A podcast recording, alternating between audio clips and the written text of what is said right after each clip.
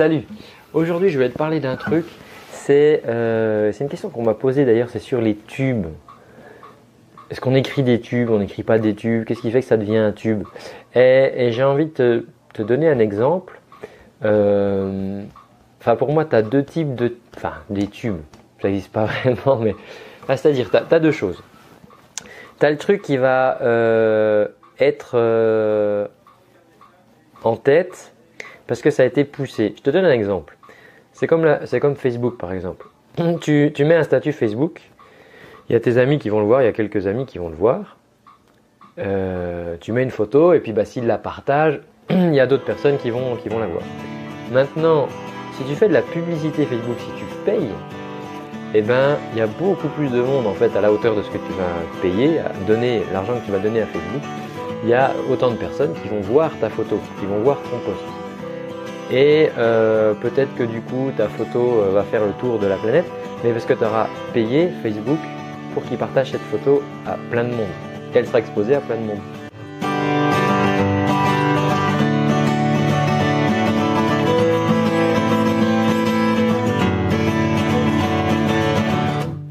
Et c'est la même chose si tu veux pour une chanson. Pour moi, il y a deux choses. Il y a ce qu'on te matraque à la radio, qui passe en boucle, donc forcément le cerveau aime bien ce qu'il connaît si tu veux.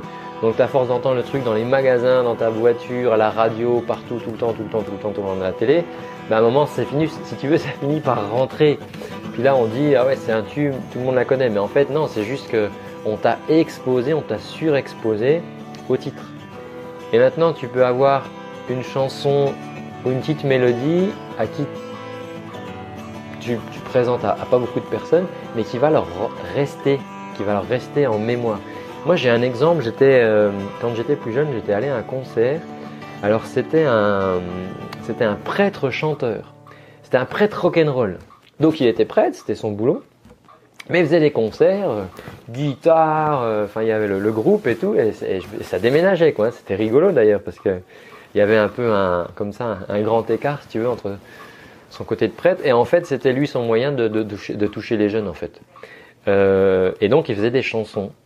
Et ce gars-là, il avait des mélodies où, euh, pour moi, c'était que des tubes parce que je l'ai vu une fois ou deux fois, je crois. Et je peux me souvenir encore maintenant, peut-être plus de 15 ans après, de certaines mélodies, de certains refrains. C'est-à-dire, ces gens, ils te chantent le refrain un coup, Devant, il n'y avait pas grand monde, peut-être 80 personnes, 100 personnes. Il chante une fois le refrain, derrière, tu peux chanter avec lui au prochain refrain. Et ça te touche, c'est une mélodie, ça reste toi, c'est des notes qui vont s'ancrer en toi. Et pas parce qu'il aura payé énergie ou Facebook ou je ne sais quel média pour te, surexposer, si tu veux, de sa chanson. Direct, bing, ça rentre dans la tête et ça reste, ça s'ancre.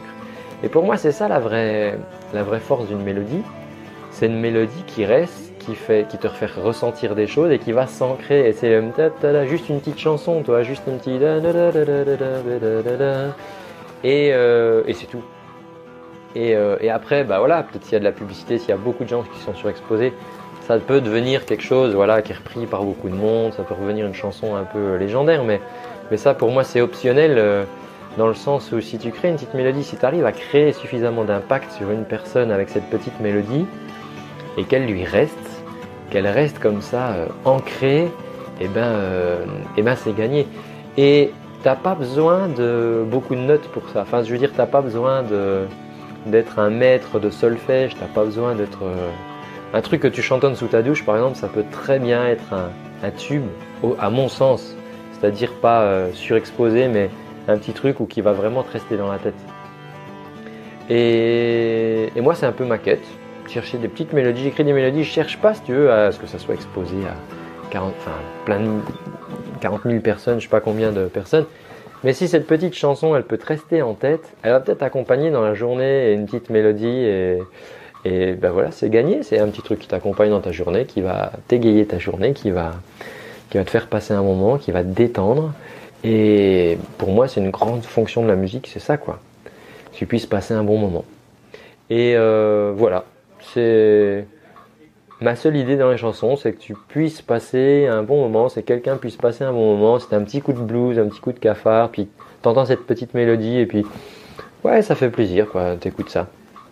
Voilà, euh, Voilà ce que c'est pour moi euh, la notion de, de tube, entre guillemets, parce qu'on me posait la question.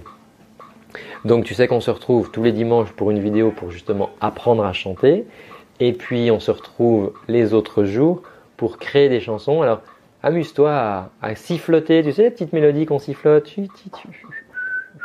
comme ça, et ça peut, euh, bah, ça peut rester quoi. Voilà, et donc ma chanson en ce moment sur laquelle je bosse, c'est celle-là. Je suis en train de bosser sur le texte. Et ça fait euh, et ça fait ça et on va se quitter là-dessus. Je te dis à très bientôt. Tu peux t'abonner, partager bien sûr. À pas trop de monde, d'accord, parce qu'on veut pas être surexposé. C'est juste entre toi et moi. Et, euh, et ça donne ça. Da da da da da da da da